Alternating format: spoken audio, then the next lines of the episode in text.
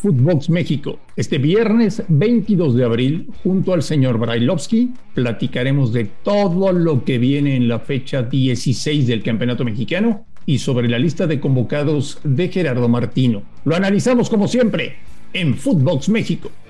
Footbox México, un podcast exclusivo de Footbox. Footbox México, un placer saludarles. Hoy es viernes y es 22 de abril. Ayer terminó la fecha 15 y hoy arranca la fecha 16. Estamos saturados de liga en el fútbol mexicano. Quedan dos jornadas y todavía muchas cosas por definir. ¿Quién termina como líder general? Cuáles son los cuatro que avanzan directamente a cuartos, qué equipos van a repechaje, cuáles se van de vacaciones, quién será el campeón de goleo, muchas, pero muchas cosas y se nos viene un fin de semana con partidos muy atractivos. Pero primero vamos a revisar lo que pasó ayer en Querétaro. Cruz Azul sigue sin jugar bien al fútbol, pero ganó. Y con los tres puntos de ayer ya se puso cuarto en la clasificación general. Señor Brailovsky, me da mucho gusto saludarle. ¿Cómo le va? Bien, André, igual, igual me da gusto. Y pocas veces coincidimos, pero qué raro, ¿no? Ver, ver a Cruz Azul jugar de, esta manera, jugar eh, posiblemente de una manera defensiva o especulativa, cuando sabía muy bien que ganando el partido podía llegar a estar este, amarrando esto que en este momento tiene, ¿no? Que es estar en una posición de privilegio entre los cuatro primeros. Pero bueno, es, este, es parte de lo que nos tiene eh, acostumbrado este equipo y ha ganado, que es lo importante por lo menos para dejar tranquilidad dentro de la institución y ver qué, es lo que le puede parar el destino de aquí en adelante. Que se va pagando el tema Reynoso en Cruz Azul, ¿no? Sí, sí, es como que o, no entienden o dejaron de entender o no están conformes o los jugadores andan en un bajo nivel y eso es lo que se está notando.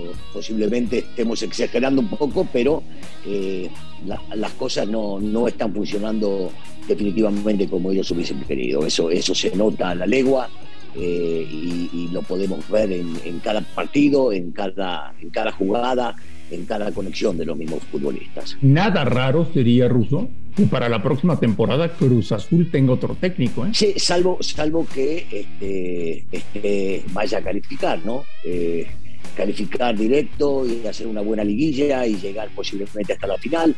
Posiblemente eso les dé un poquito de aire, pero veo sumamente complicado. Siento como que que no, no, no están muy conformes, ¿no? Y, y, he dicho ya varias veces, me parece, ¿eh?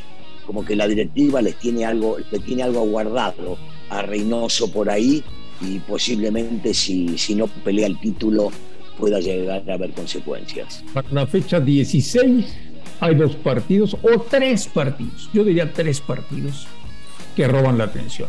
Vamos uno por uno. El líder del campeonato, el que mejor ha jugado, el Pachuca de Almada contra los poderosos Rayados de Bucetich pinta para ser buen partido, ¿no? Sí, pinta para ser un muy buen partido, eh, atractivo, eh, y, Pachuca seguramente no, no cambiará el estilo, tampoco lo hará el equipo de Bucetich, pero, pero en los papeles sí llama, llama mucho la atención. Primero porque, bien decías, al fin y al cabo Pachuca son los dos equipos que han jugado muy bien al fútbol junto con Tigres, y se va a enfrentar a un Monterrey que sabe que ganando Monterrey se puede llegar a colar entre los cuatro primeros, eh, de privilegio más que nada, hoy está a nada, ¿eh? a nada del Puebla solamente a tres puntos, a, un solo puntito de Cruz Azul y esto, y esto lo puede llegar a motivar, pero eh, se ve difícil que el equipo de Almada vaya, vaya a cambiar su forma de jugar y su estilo. Y el de Bucetich también.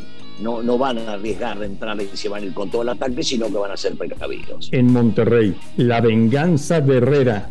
Brailovsky está nervioso porque mañana Tigres va a poner en su lugar al América. Eso va a suceder, señor Brailovsky. Mira, no, no tengo dudas de que va a ser un buen partido. Espero que no cambie la forma de jugar que viene jugando Miguelito desde prácticamente toda su actividad como director técnico y que siga creciendo el equipo de Tano y entonces veamos un partido de ida y vuelta. Decía alguna vez el flaco Tena de toma y daca. Ojalá podamos llegar a verlo. Eh, por el lado de venganza no, no lo veo, no lo veo. No creo que Miguel esté hablando, sienta que es una venganza, porque ha pasado por la institución, le ha dejado cosas importantes a la América y en este momento él se debe a otra institución, a los Tigres, y deberá hacer o querrá hacer las cosas lo mejor posible. Pero venganza no. Veo, veo lejos de eso en la cabeza de Miguel, sino cómo jugar y de la mejor manera para poder llegar a jugar. Les van a poner una buena dosis de Ubicatex eh, con una gran actuación. Te, te, lo van a dedicar, Brailovsky. Una gran actuación, sí, una gran actuación de Guiñac, que mañana va a asegurar el título de goleo y te va a dedicar los goles. Y el que va a jugar muy bien, pero muy bien, va a ser Sebastián Córdoba, que le va a demostrar a la directiva de la América que se equivocaron con él. Eso va a pasar mañana. Bueno, bueno, con, Sebastián es distinto. Seguramente sí, si le toca jugar va a querer demostrar la, calidad que le hemos visto. Eh, posiblemente a cuentagotas últimamente, pero que sí tiene y que, y que es un chico que, juega realmente muy bien al fútbol. Posiblemente por el lado de él internamente haya una, una sede eh, de mostrarle que se equivocaron a la institución. Eh, pero Sebastián es un muy buen jugador, un muy buen jugador. Lo, del 10 no creo, ¿viste? O sea, puede llegar a salir goleador, sí, pero este, tampoco, tampoco es tan importante como para andar mirándolo eh, constantemente. Un jugador más que hay que marcar y que hay que tener en cuenta, pero Tigre tiene muchos mejores jugadores que hay que cuidarlos antes que, que alguien. No va a ligar seis triunfos consecutivos. ¿Cómo sabes tanto, Marín? ¿Cómo sabes esas cosas? ¿De dónde las sacás? O sea, te, te, te, hace mal, te hace mal estar todo el día pensando en de dónde busco para pegarle a la América, qué saco para matar a la América, cómo. No, no, esto es fútbol y en el fútbol hay imponderables, sí pueden pasar muchas cosas y el equipo viene levantando. Vos ya no podés aseverar que este va a ser figura y que este equipo va a perder o lo van a matar. No, Martín, esas cosas no son reales, no son reales. Algún día, algún día espero lo, vaya, lo vayas a aprender. Anoche, mañana en Guadalajara, Chivas, Pumas. Chivas tratará de ligar tres triunfos con Ricardo Cadena. Eh, ha mejorado notablemente Guadalajara desde la salida de Leaño ante unos Pumas que Russo debe estar analizando el qué hacer exactamente, ¿no? Porque el partido de mañana puede significar el estar o no estar en repechaje para Pumas.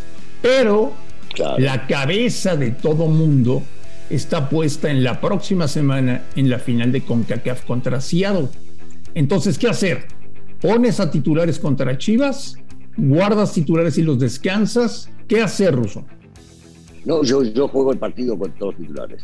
Primero porque hay mucho tiempo de descanso entre el día sábado y el día miércoles para el primer partido. Entonces, eh, me la juego a lo que tengo a la mano primero. Si bien es cierto, ganando solamente dos partidos o ganando uno y empatando el otro, en la final con Seattle se termina levantando un título y eso es sumamente importante para un buen semestre para este equipo de Lili.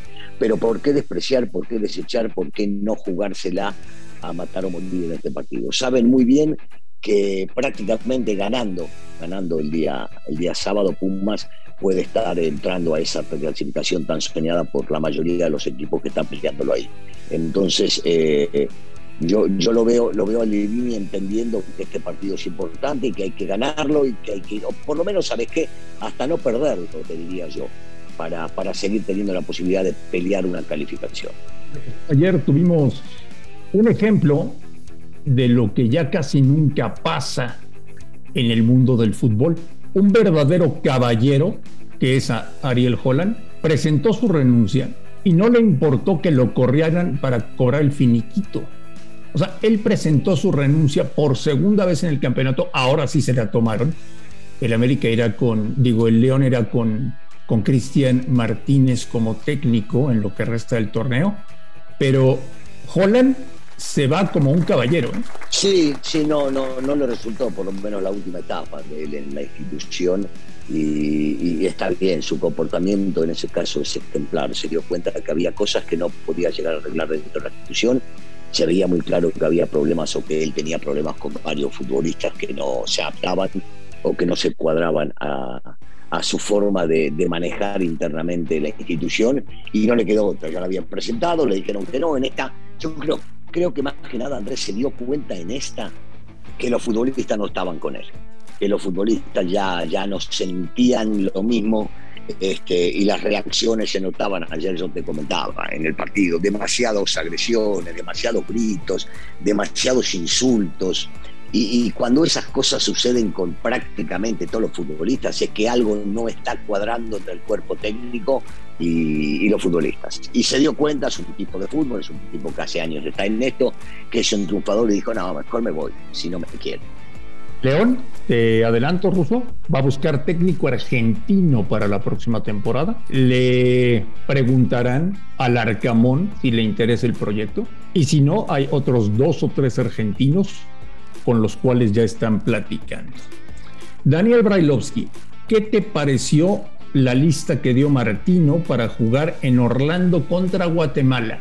No, eh, primero, primero, André, hay que ser este, conscientes y, hablar de la realidad de por qué en esta lista vemos futbolistas que no estábamos acostumbrados a ver. De repente la gente no está, no está muy enterada de, cómo es en realidad todo esto. Eh, no se podía citar jugadores este, porque no es una fecha FIFA y entonces el técnico decide ver algunos, como hace tiempo se pedía, como es el caso de Acevedo, posiblemente lo, de, lo del chico de Salt Lake City sea una sorpresa porque no lo teníamos demasiado visto, pero lo de Acevedo sí y me parece que merecía. Este, lo de Kevin Álvarez hace tiempo, hace tiempo que creo que, que debe estar en la selección. Eh, Angulo ya se ha ganado la oportunidad de poder llegar a estar allá. Eh, y después aparecen muchísimos jóvenes, jóvenes que eh, podrán o no ganarse un lugarcito dentro de, los 26 que al final se autorizan para ir al Mundial. Eh, lo de Flores, bueno, ojalá lo veamos a Flores jugar prácticamente todo el partido para ver si tiene o no la capacidad de vestir la camiseta de la selección.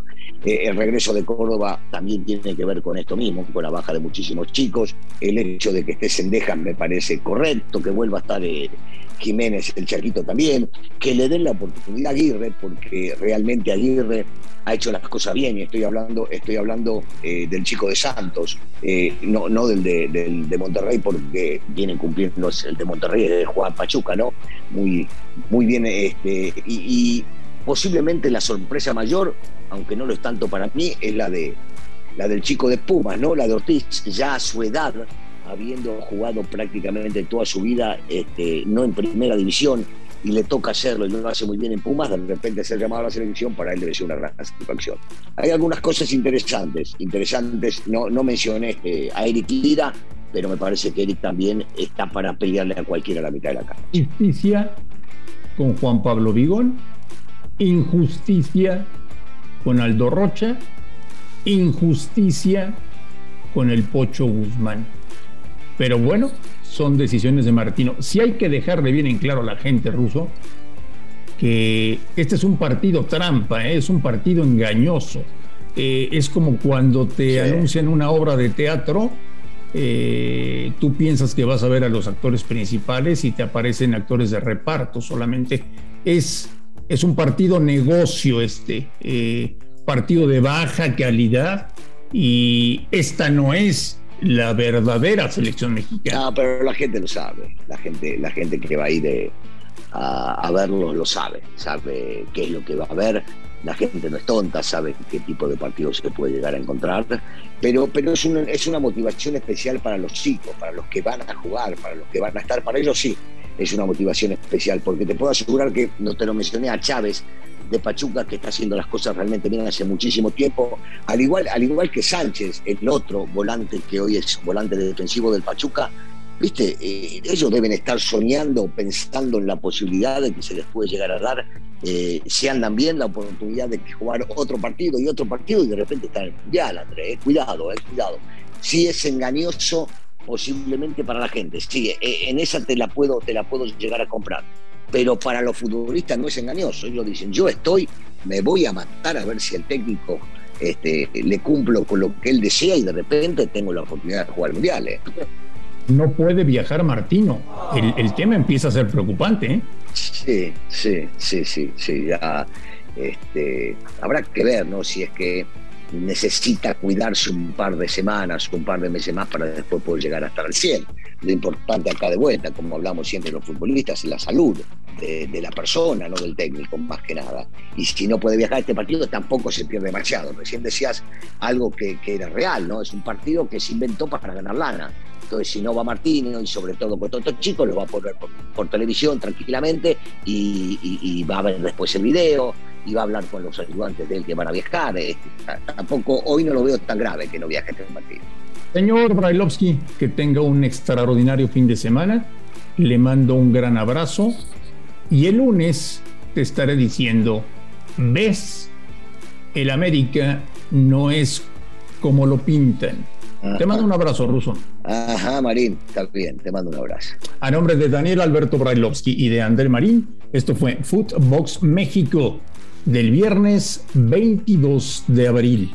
Gracias por escucharnos y estamos en contacto la próxima semana. Esto fue Footbox México, solo por Footbox.